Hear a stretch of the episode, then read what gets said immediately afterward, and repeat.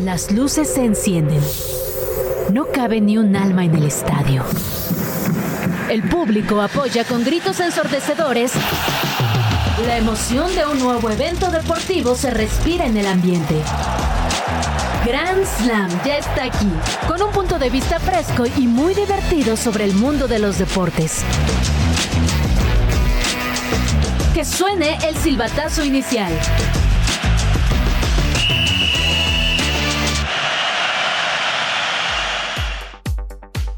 Bienvenidos a Grand Slam 21 de diciembre. Estamos listísimos 5 de la tarde aquí en Radio Chilango 105.3 FM o nos pueden seguir en nuestro stream a través de YouTube y también en línea radio.chilango.com. Tengo el gusto de compartir micrófonos este día con Olga Irata. ¿Cómo estás?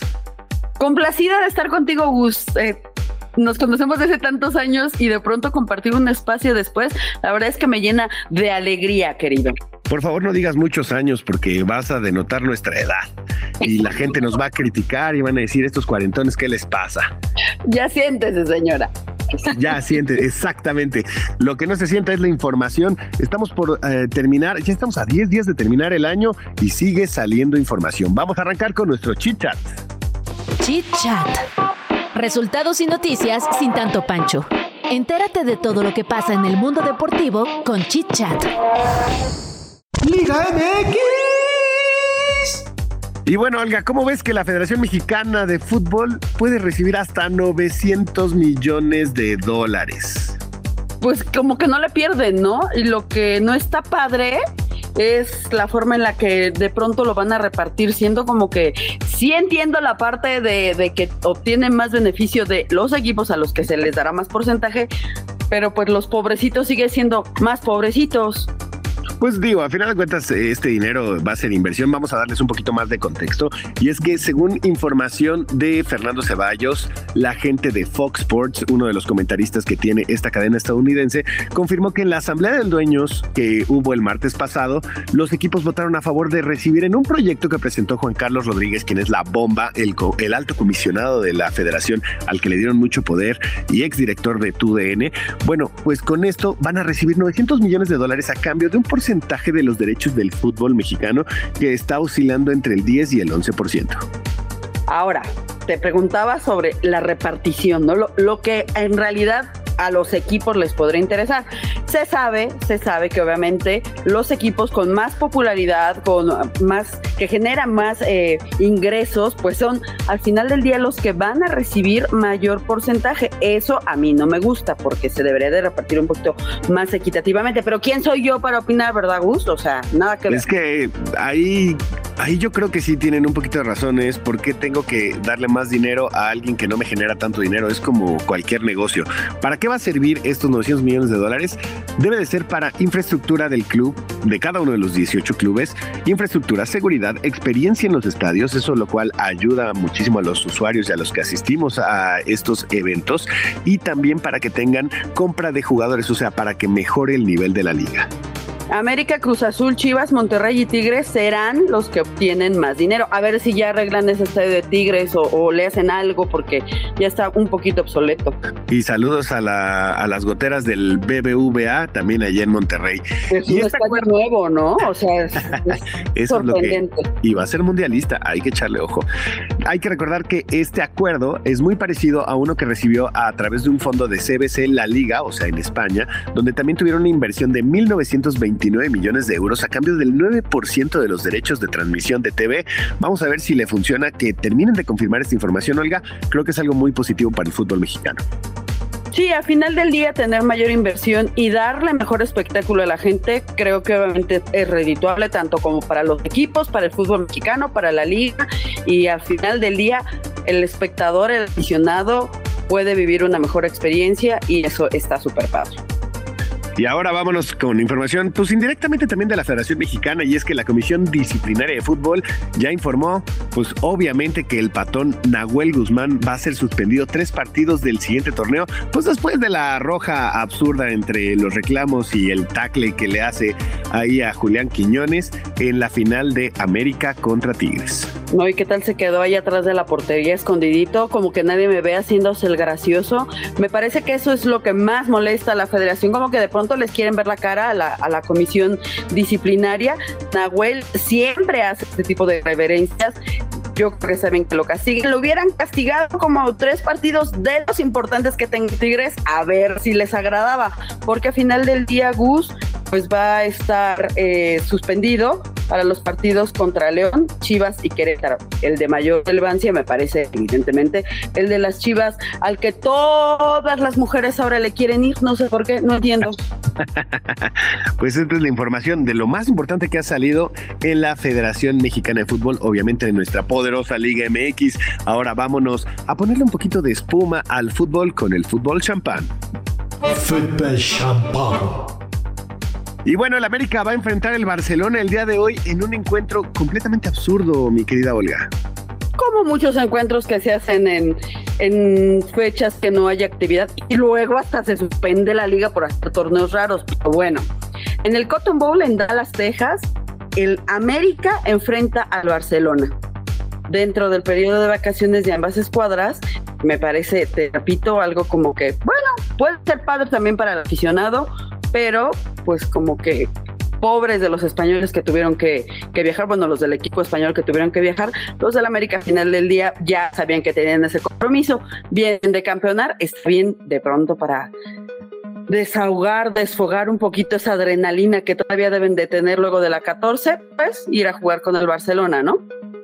Sí, lo que llama muchísimo la atención es que, o sea, el equipo de Barcelona, que está lejos del liderato de la liga, va a enfrentar este partido 24 horas después del prácticamente el último compromiso que tuvo de la temporada del torneo casero, que fue justo contra el Almería, donde está el mexicano, eh, el mexicano defensor eh, César Montes. Pero ¿qué fue lo importante? Es, salieron a Dallas, Texas, después del partido.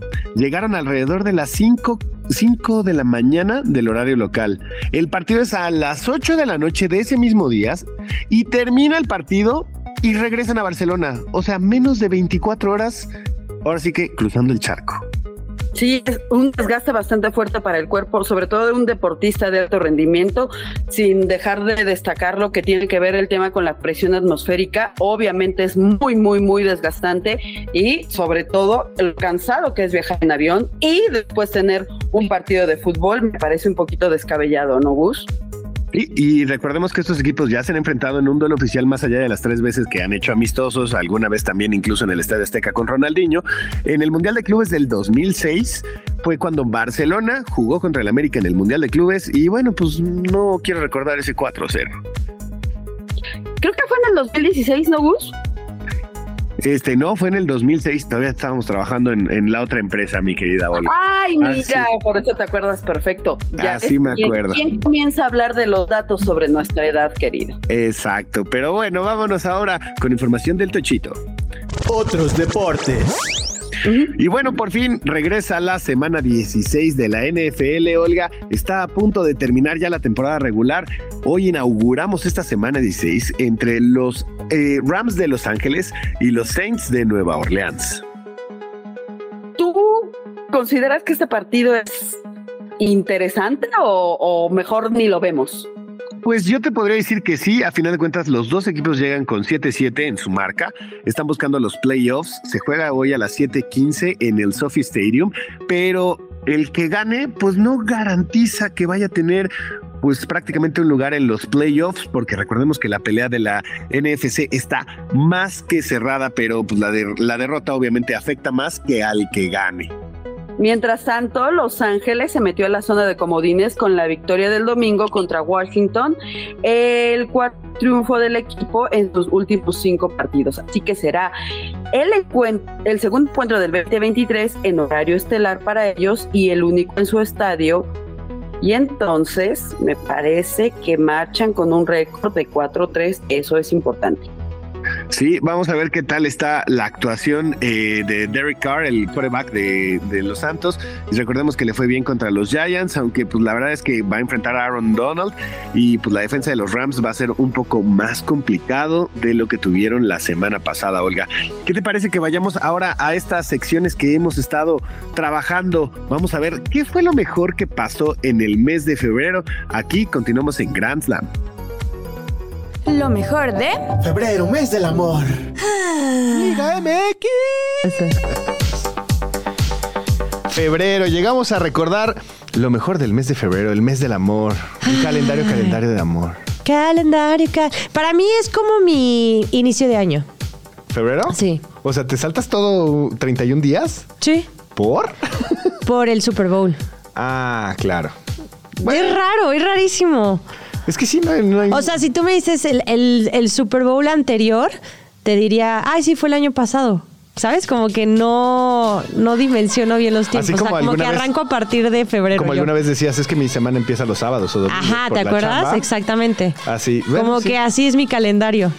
Mira, qué y yo. yo. Yo que soy fan de OV7 y de Febrero, de amor. Oye, pues a ver, Tú ¿qué eres doblemente amoroso. Yo soy doblemente amoroso. A ver, ¿qué pasó en el fútbol mexicano? A ver, por ahí del 2 de febrero de este año, pues bueno, Tigres anunciaba, ahora sí que Guiñac, que podía terminar su carrera en los felinos y porque estaba cumpliendo un sueño. Declaraciones muy Ay. Este especiales, digamos. Es que ya muchos, y me incluyo al muchos, este, lo estábamos retirando ya hace unas cuantas temporadas, ¿no? Incluso antes de- Es del campeonato anterior. Pero sigue siendo un jugador. Sí, es un jugadorazo. La neta, no podemos recriminar. Y sí, creo que es de esos jugadores que definitivamente como que se metieron mucho en su papel de, a ver, sabemos que es francés obviamente, pero de sentirse regio. Sí, ¿No? o, o sea, adoptó bien al país, se, se siente querido. Si no me equivoco, uno de sus hijos Eh, sí, creo- nació aquí. Sí. No sé si La niña no sé segundo. si, la niña no sé si nació aquí o sí, los dos. Incluso alguna vez vi en alguno de estos medios de. Podrá ser que los dos es mexicano y es porque nació su hijo. Entonces es- era como. Yo el- creo que hasta los dos, ¿eh? Nacieron Ay, en sí, no México. No sé. pero bueno, el chiste es de que es orgullosamente mexicano, quiere mucho a México y en específico a Monterrey, que sabemos cómo son, pues, de especialones, ¿no? Pues sí, sí, co- como únicos. Que, es- que yo siento que de repente un día van a querer independizarse de México. Y- ser y un con país, razón. este. Y con justa razón. Y ser un país este independiente. Mira, no voy a caer en declaraciones políticas de eh, mi querido Samuel, pero Ay. alguna vez decía que ellos generaban el dinero. No, ¿cómo dijo que cómo vamos a, a nuevo leonizar la república? ¿What? ¿Qué? Ah, chavo, quítese. cada estado tiene lo bueno. Pero, pero bueno, no a ver. en política. no que no, por favor. Si no, Porque ni de no. fútbol ni de política. Ah, no, ¿verdad? No. de fútbol sí, pero de política no. Eh, a ver, un 10 de febrero, Diego Coca fue presentado como nuevo uh, director técnico de México para encabezar el proceso rumbo al Mundial del 2026. ¿Quién? Diego Coca. ¿Quién? Que No, lo no, quieren tanto no en Tigres. suena, no me suena. lo quieren tanto en Tigres, pues así pasó desapercibido lo, lo de Diego Coca. ¿O no? O- o- o- o- ¿No? ¿O no? Pues es que fue como un. No sé, esto sí es como muy objetivo. Es no sé qué tan qué tanta presión tuvo él para dejar el puesto, porque también decía, bueno, voy a ser director técnico de una de un seleccionado que va a ser host de la próxima Copa del Mundo. Ajá. Y entonces, pues ya sabemos que también presiona mucho la selección a cada uno de los equipos. Sí. Entonces es libérame al entrenador para que sea nuestro técnico. Ajá. Entonces no sé qué tan tantas opciones tuvo Coca. Digo, Pero a ver, Lo mejor fue la su historia, indemnización. la- sí, seguramente. la historia de Diego Coca viene desde su salida de las chivas, de las chivas, oíla, de Atlas, ¿no? Ok, sí. O sea, de repente dice, ¿sabes qué? Ya di el bicampeonato, quiero mucho, pero me voy a ir al sueño europeo. Se va, regresa como... Lo regresan a- lo regresan como el mismo fin de semana. regresa a Tigres y a mí me ¿Qué duró parecía una gran mancuerna. ¿Qué duró más, su carrera en Europa o su carrera en Tigres? En Tigres, ¿Sí? ¿no? Pues, Yo, o sea, de O sea, verdad, los dos fueron me acuerdo que lo anunciaron y después me di cuenta que ya estaba en Tigres y dije, ¿what? y, y aparte termina, como dices, el 10 de febrero. Y termina pésimo con Tigres. O sea, sí, la, la salida de Tigres o las formas fueron muy criticadas, totalmente. Con justa razón es, Totalmente. quiero estos jugadores. Ah, ok, ya te los doy. Ah, no, ya me voy. Ay, Ajá. híjole. Yo me acuerdo que la directiva de Tigres estaba, pero no fúrica. Lo que le sigue. Lo que le sigue. Saludos a todos los, los regios este, seguidores del equipo amarillo. Y saludos a Diego Cocas por si nos está escuchando. Uno nunca sabe a quién está hablando. Exacto. Ah, Oye, me ¿qué gusta más? tu, tu forma ¿Viste? de pensar. Oye, ¿qué más pasó el 10 de febrero? Pues este otro que fue técnico de, justo de los Tigres, Miguel Herrera, fue designado como director técnico de los Cholos. Y bueno, pues recordemos que el piojo, pues. ¿Se fue la magia del piojo? No sé si se fue la magia, por lo menos creo que transmitía mucho más este emoción y, y amor y pasión, ahora sí que a la cancha, Sí, que con una estrategia, Sí, la verdad. la verdad sí. Saludos. Como no- que de ser, de, como de ser de los técnicos más importantes, pues pasó a estar desapercibido, ¿no? Completamente de acuerdo. Y siete días después, justo, de Ay, también ese 10 de febrero, JJ Macías fue cuando se rompió. El jugador de Chivas, pues tuvo una rotura de ligamento cruzado en, En un entrenamiento y va a Guadalajara. Sí, ¿y qué fue? Pues casi un año de cuando Un estuvo año. re- regresando. El 22 de febrero, John de Luisa renuncia o lo renunciaron a su cargo como presidente de la Federación Mexicana de Fútbol. Y ese día, el Tuca llega al Cruz Azul, que también duró lo mismo que Coca, para firmar contrato con su equipo. Pero bueno, vámonos mejor al fútbol champán porque me gusta más Uh. febrero.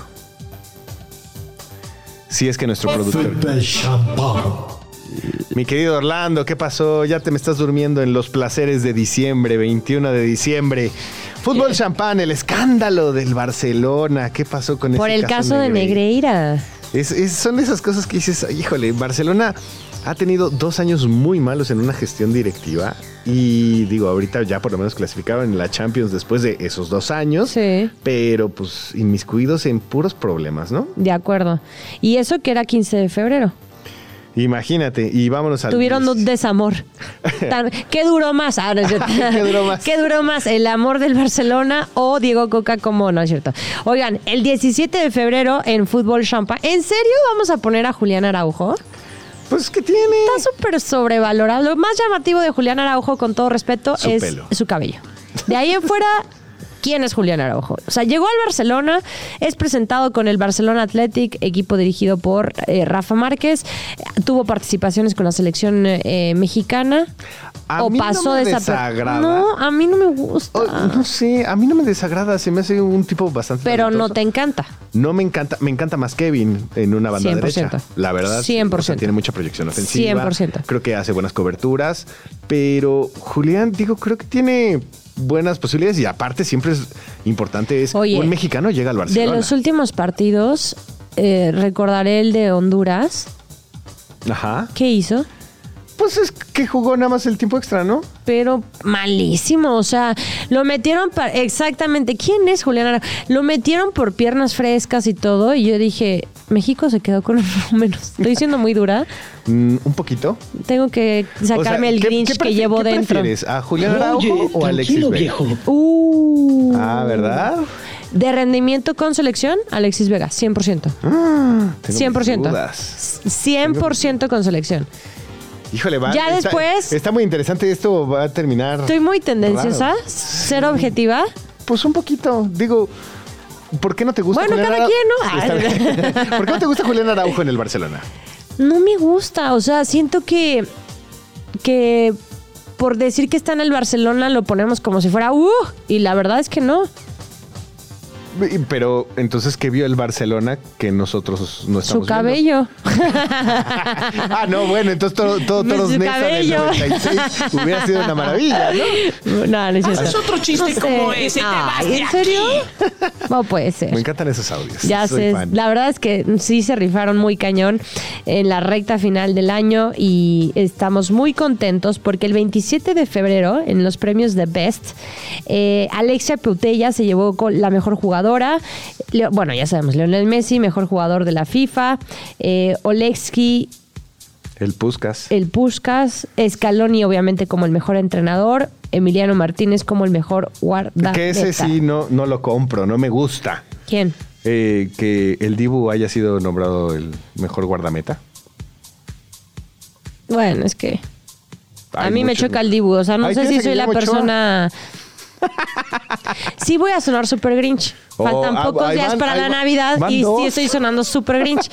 Porque ni Memo Ochoa, ni el Dibu, ni Araujo me está gustando. ¿Por qué los estamos destacando? Ay, sí. Eh, bueno, pues, eh, es, es- Es más, ni me gusta Grand. Slam, ya me voy. Ah, por favor, Obvio no, me encanta. Aquí andamos, felices. Y bueno, pues pasando mejor si quieres a otros deportes para que Por favor. De, de Grinch. No, porque es otro que no me gusta. Tom Brady, Tom Brady, ¿qué pasó? Ahora sí. El pas- ¿Qué pasó el primero de febrero? El primero de febrero anuncia su retiro por segunda ocasión y ahora sí de forma permanente de la NFL. eh, y pues ya, dijo gracias. Y hasta el divorcio, ¿no? Le costó porque ya le había dicho Sí. a Giselle Bonchen así de, bueno, ya me retiro. Es que No, te acuerdas que la primera vez que lo anuncia y a la semana retira lo dicho. Y además incluso como que quiso llevarse los reflectores porque fue en semana de Super Bowl. Y pues no le salió tan bonito el cuento. O sea, porque sí se mencionaba, ah, sí, el más grande se va a retirar, pero pues los focos estaban en el Super O Bowl. sea, sí para ti es el GOAT. Sí, o sea, la verdad sí, no me encanta, la verdad, Tom Brady, pero sí es The GOAT. O sea, es el más ganador del equipo ganador, eh, que son los Steelers y los Patriotas, que son los equipos más ganadores en la NFL, y Tom Brady tiene más anillos que ellos. Sí. O sea, sí es una locura los números.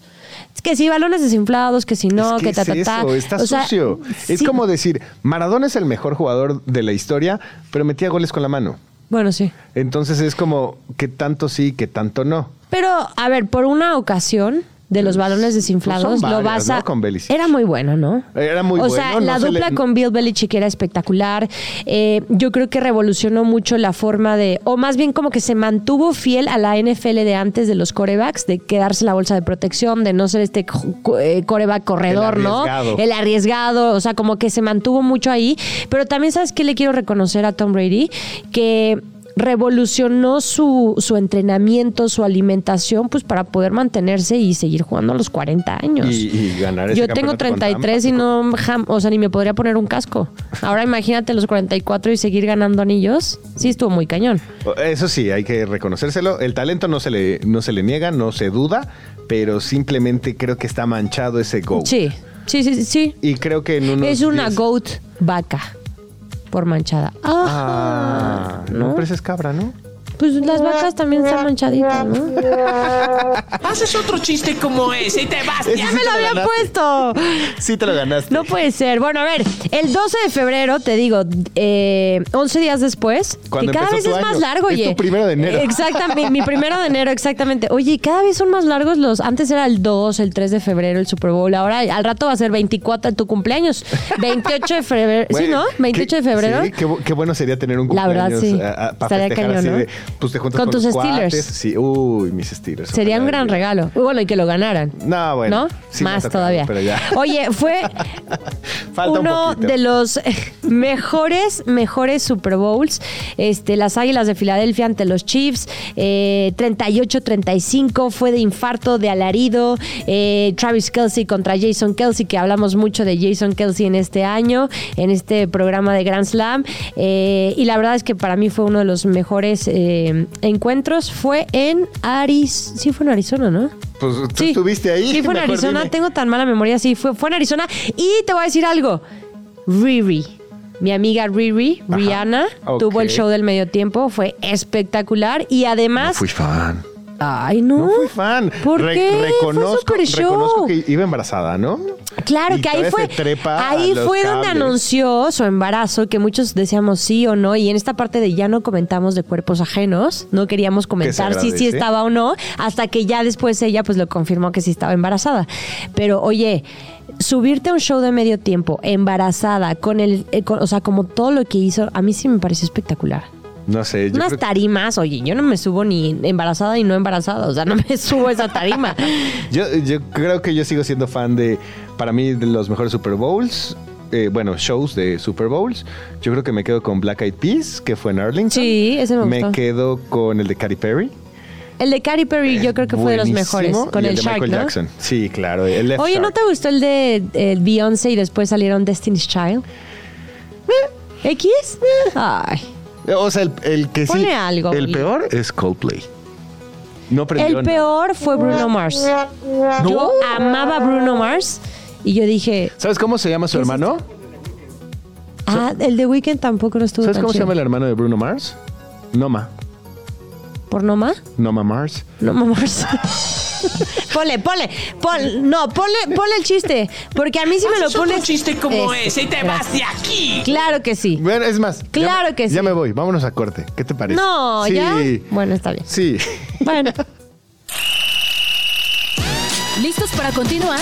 A este encuentro todavía le queda mucha historia. Regresamos. Basura deportiva. La basura de unos es el tesoro de otros. Conoce aquí esas curiosidades deportivas que nadie pela, pero que te harán el centro de atención en las reuniones. Todos sabemos que Neil Armstrong fue el primer ser humano en pisar la luna. Acuérdate de tus clases de historia y que también Jack Nicklaus o Tiger Woods son quizá los mejores golfistas de todos los tiempos, pero ninguno de ellos puede presumir lo que te voy a contar a continuación. Y es la historia del primer juego de golf que se llevó a cabo fuera de las fronteras de nuestro planeta. Ah, ¿verdad? Alan Shepard, además de ser participante y fan del golf, fue uno de los tripulantes de la misión Apolo 14 que se llevó a cabo en 1971. Él, con la firme intención de jugar golf en la Luna, pidió a Jack Harden, un profesional de River Oaks Country Club, que le construyera un palo modificado, mismo que se guardó en el traje espacial de Shepard junto a unas cuantas bolas ocultas en un calcetín. Ojo, bolas de golf. Pelotas de golf.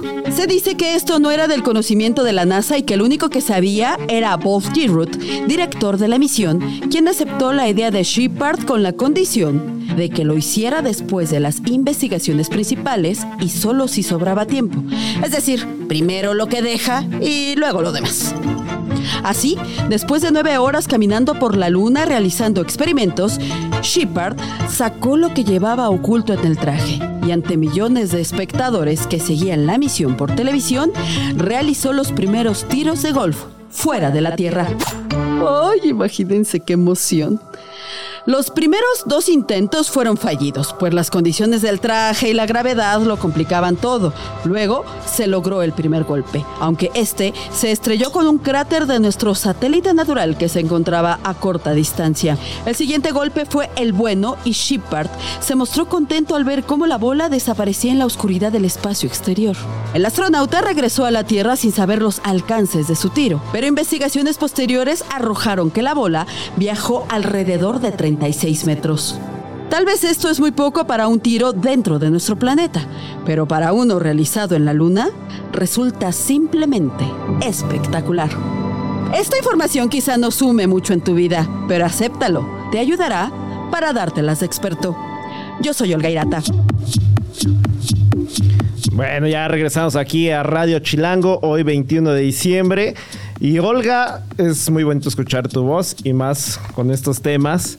Y bueno, me encanta la basura deportiva porque las borracheras son de esos temas perfectos, ¿no? A ver, Quique.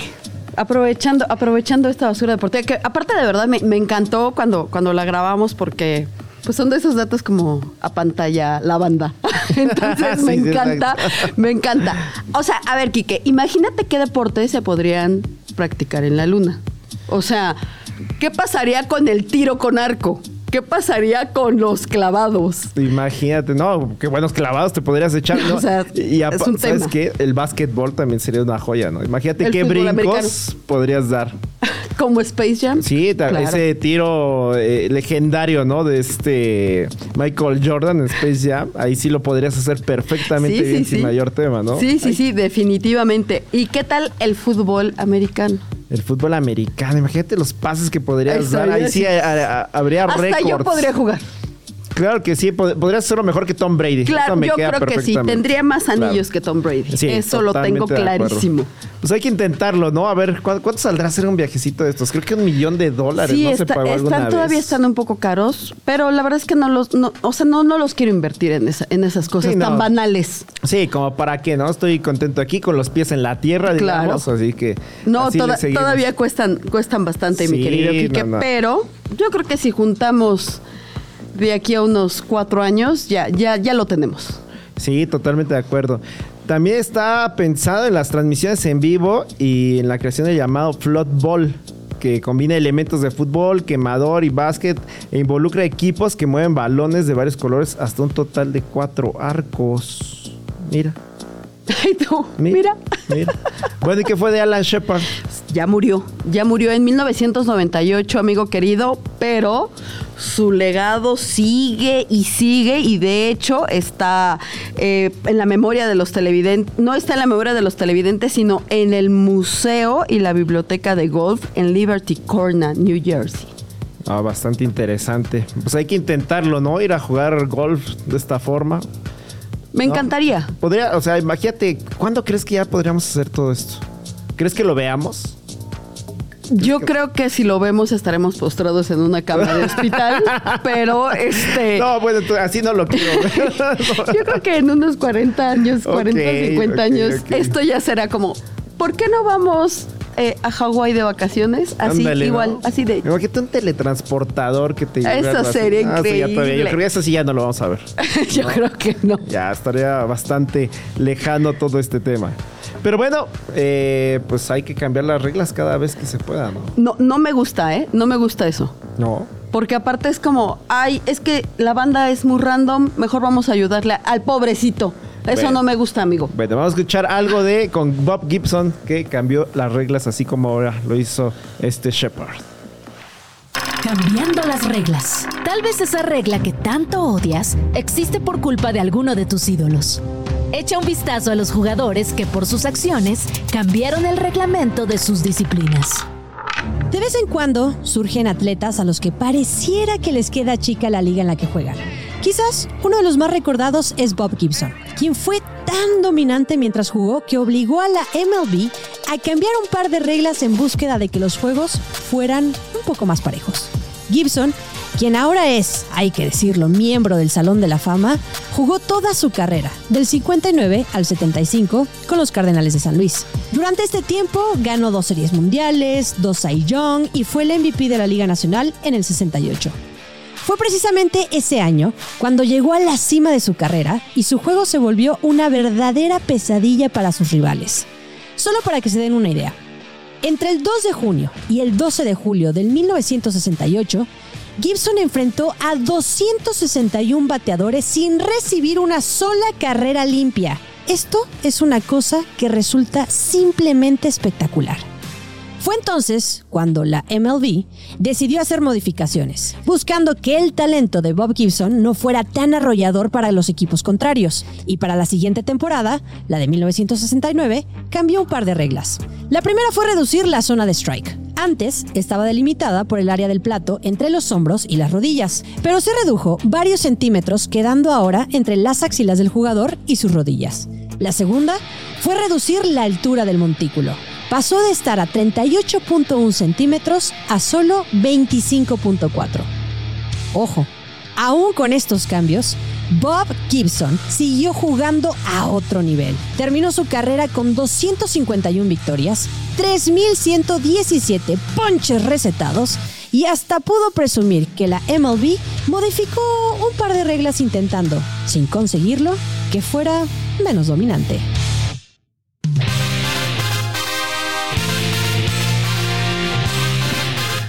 Pues, ¿qué te parece Bob Gibson, jugador de los Cardenales de San Luis en la década de los 60? Interesantísimo, ¿no? No me gusta. No me gusta. No, ¿por qué? O sea, bueno, me gusta, me gusta lo que hizo él. Me gusta que sean deportistas extraordinarios. Pero el ser tan extraordinario ¿Quieres que te traiga problemas? no está padre. No está padre que por ser tan bueno en tu trabajo, te que digan, oye, eres te tan digan, bueno. eres tan bueno que, híjole, no, no puede ser un poquito malo. ¿Sabes qué? A mí me ha pasado de que eres tan bueno luego en tu trabajo que te cargan más la mano de trabajo. Gus, te ¿A, habla Quique. a qui- a quién le ha pasado eso? ¿no? Yo creo que a todos nos ha llegado a pasar. sí en México pasar. creo que es una práctica bastante recurrente. amigo. Sí, sí, sí. Entonces así de, redactas bien rápido, pues échate Órale. los guiones. Los tienes, ¿no? Para 20, 30. Por órale, favor. Échale. Que, que se te da hacer los programas que te gustan, pues haz Órale, más. Ahí estás. Ahí están las indirectas para nuestro querido productor Gustavo. no era Rodríguez. exactamente para él, era para otra, pero ya, ya que lo tocas, pues ¿por qué no ¿Por también qué no? incluirlo? También, no? Sí, también sí, que le toque.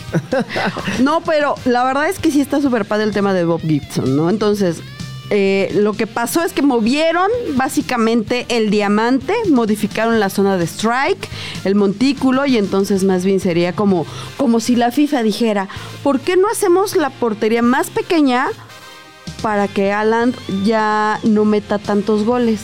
O sea, eso no de ellos, está ¿no? padre. Mbappé, Haaland, cualquiera No de me ellos, gusta así, eso, órale. querido. No me Te gusta. voy a hacer la portería más chica para que ya no apliques Más esa. bien, sube el nivel de los otros. Sí, oye. o sea, ya con te tanta preparación tan, tan tecnológica, todo tan, eh, tan esquematizado, todo tan preciso, pues que le echen ganas los demás. Oye, como rival. ¡Carajo! ¡Cállese, carajo!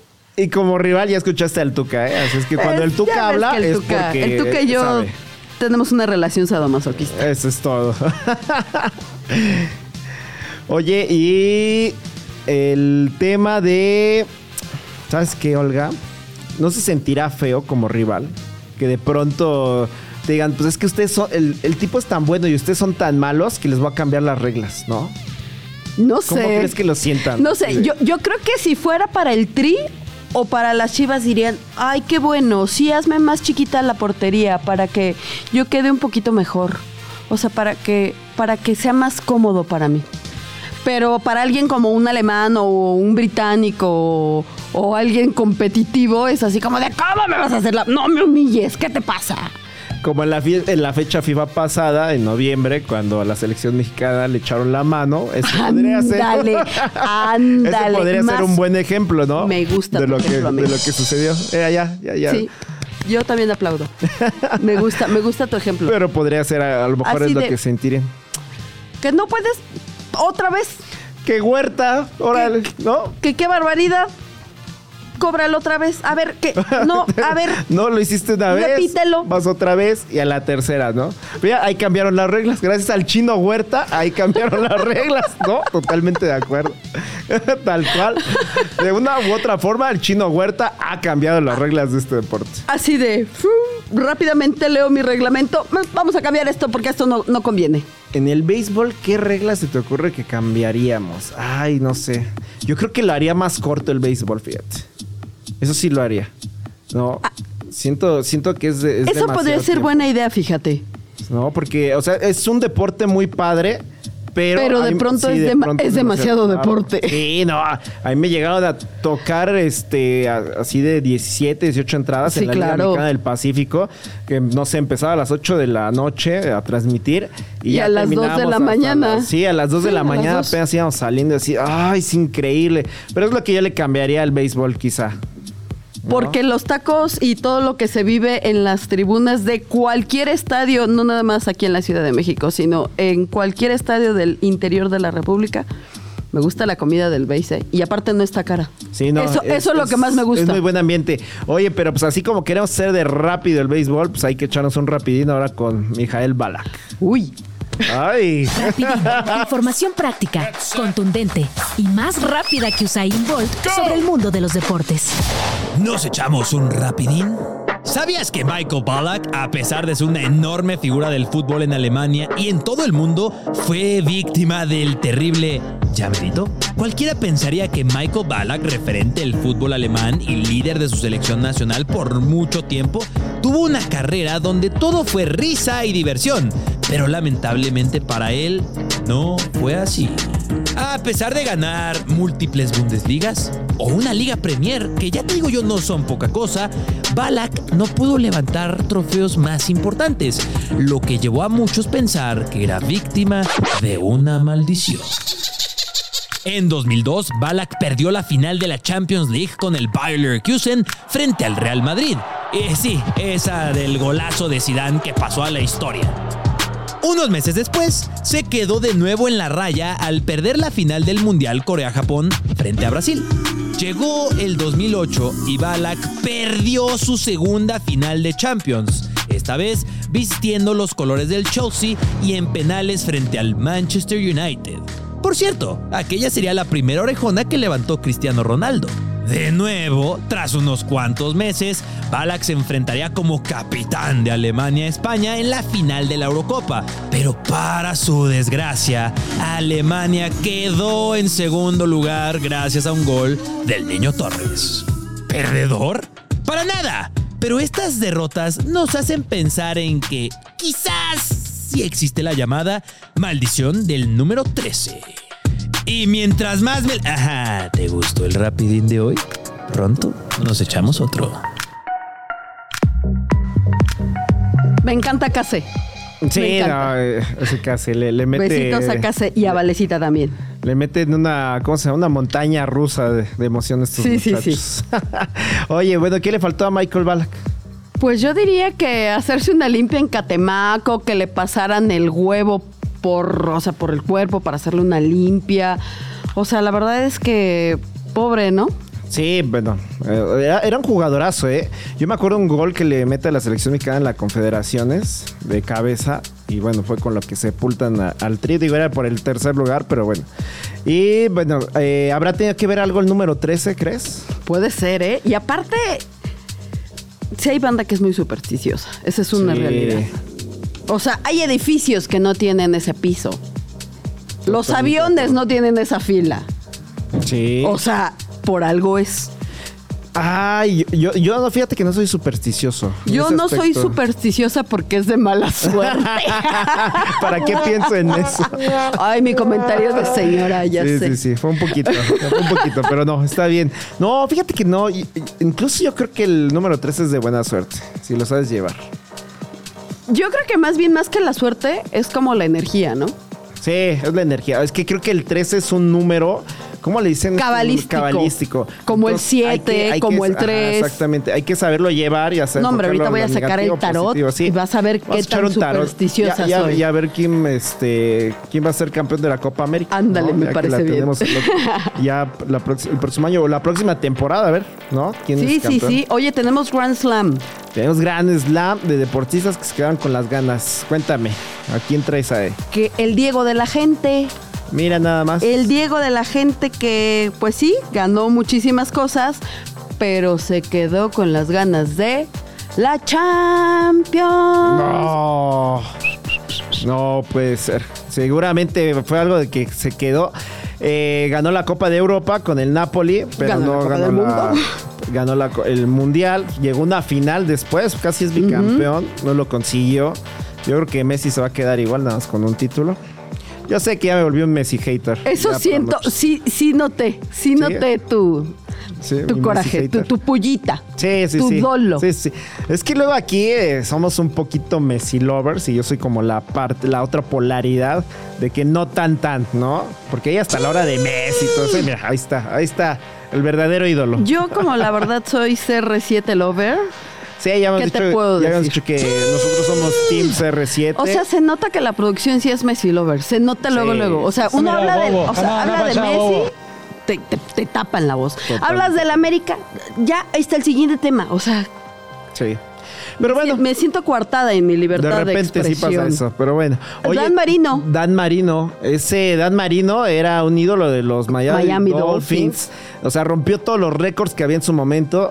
Peyton Manning eh, apenas en la década de la década pasada pudo romperle los récords a, a Dan Marino, pero nunca pudo ganar un Super Bowl. ¿Y qué Llegó crees? a uno, pero no pudo. ¿Y qué crees? ¿Qué? Que también usaba el jersey número Ay, estos muchachos. ¿Qué tal, eh? Casualidad, coincidencia, destino. Datos, hashtag datos. Es un gran dato el que nos trajiste, ¿eh, Olga? Ya ves Muy bien, cómo muy soy bien. yo. Sí, andas Estamos en todo. Andas con todo. No, pero ¿qué será? En serio. O sea, lo ¿Crees? atrajo, o sea, fue coincidencia y bueno, de ahí los, los malpensados pensamos que sí Que es. pudo haber sido el número 13. ¿Quién Ajá. sabe? Sí, tú que no crees en la mala suerte, porque digo en la superstición, porque es de mala Es de suerte. mala suerte. Lo tengo, lo tengo bien en cuenta.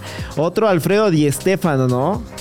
No jugó un mundial. No, y era un jugador Sí, sí, sí, el adelantado para su Sí, época. totalmente de acuerdo. Definitivamente. Diría- Ni un minuto en el Mundial.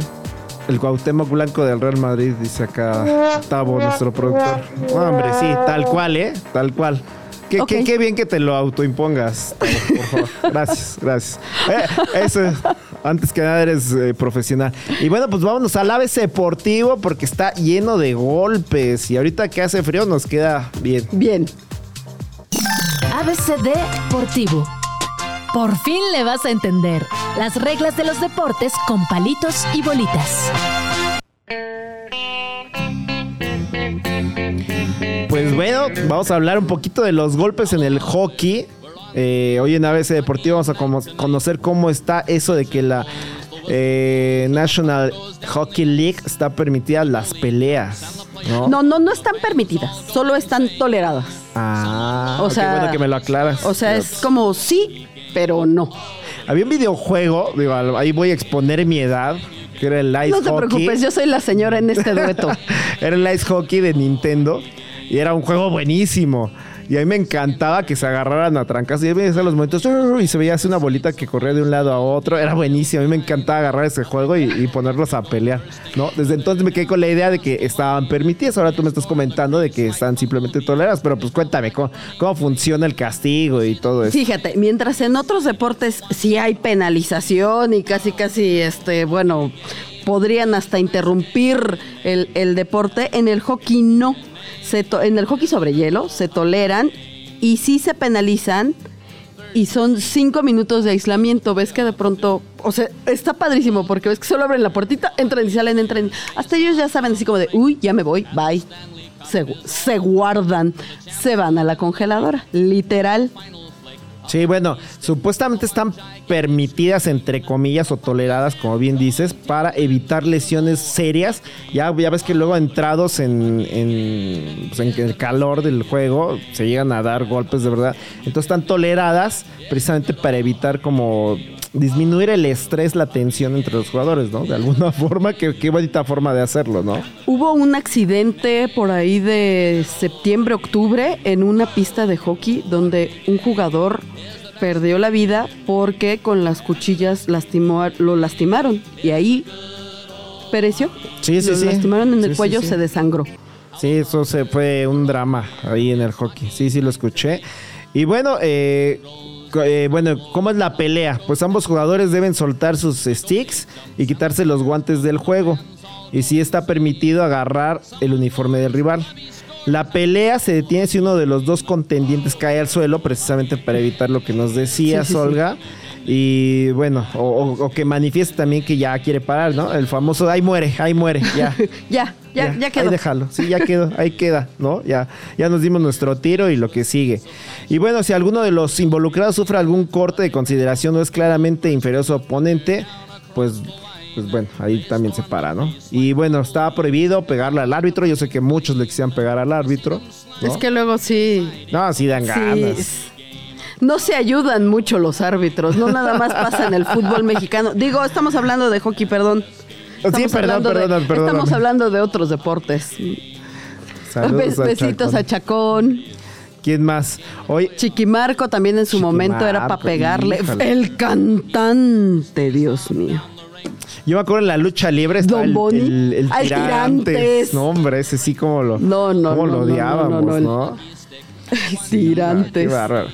Y bueno, Más- pues nuestro más gran slam- tendenciosos no pueden ser. Sí, no, eran tendenciosísimos. Igual, digo, ya hablamos tantito de, de lo que pasó en noviembre, pues no, que, que dice, aquella vez, en esa, después de ese juego al día siguiente, al árbitro que estuvo en el partido de México-Honduras, lo agarraron este, aficionados en el avión de Honduras y le reclamaron con todo. Está cañón. ¿cuántos- Eso, eso no está bien. eso, no? Pero eso tampoco está Sí, bien. no, no está bien, no está bien, estoy de acuerdo. O sea, sí se equivocan, sí la riegan muy feo, pero no hay que violentarnos. Pues mira, rápidamente eh, hay una anécdota, Ottawa Senators contra Philadelphia Flyers en 2004. Ambos equipos establecieron el récord de puntos de penalización acumulados en un solo partido, con 20 expulsados y 419 minutos de penalización en total, Olga. Pues yo creo que penalizaron a todos, ¿no? Pues sí. O sea, yo creo que todos se pas- Yo creo que eran muy calientes. Yo creo que eran hondureños. y andaban en el aeropuerto y querían pegarle al árbitro. Pues muy bien, Olga. Pues ya Ay, es hora. ya no voy a Lástima hablar. que terminó el festival de hoy, ¿no? Diría. Ya. Ya estamos en fechas navideñas. eh, Oye, feliz. Navidad. Ya, ya empezaron. Ah, no, ya empezaron las posadas que el 16, ¿verdad? Pues ya El- hoy- ajá. Hay que y tener el posadas. 24 terminan. Bueno, pues vámonos, Olga. Recuerden escucharnos en Radio Chilango eh, a través de 105.3 de FM. Gracias. Coman Olga. mucho pavo. Eso es todo. El árbitro mira su reloj y... ¡Se acabó! El Grand Slam de hoy ha llegado a su fin. Pero esto solo fue una jornada. La temporada es larga y muy pronto estaremos de regreso con toda la info que necesitas conocer sobre el universo deportivo.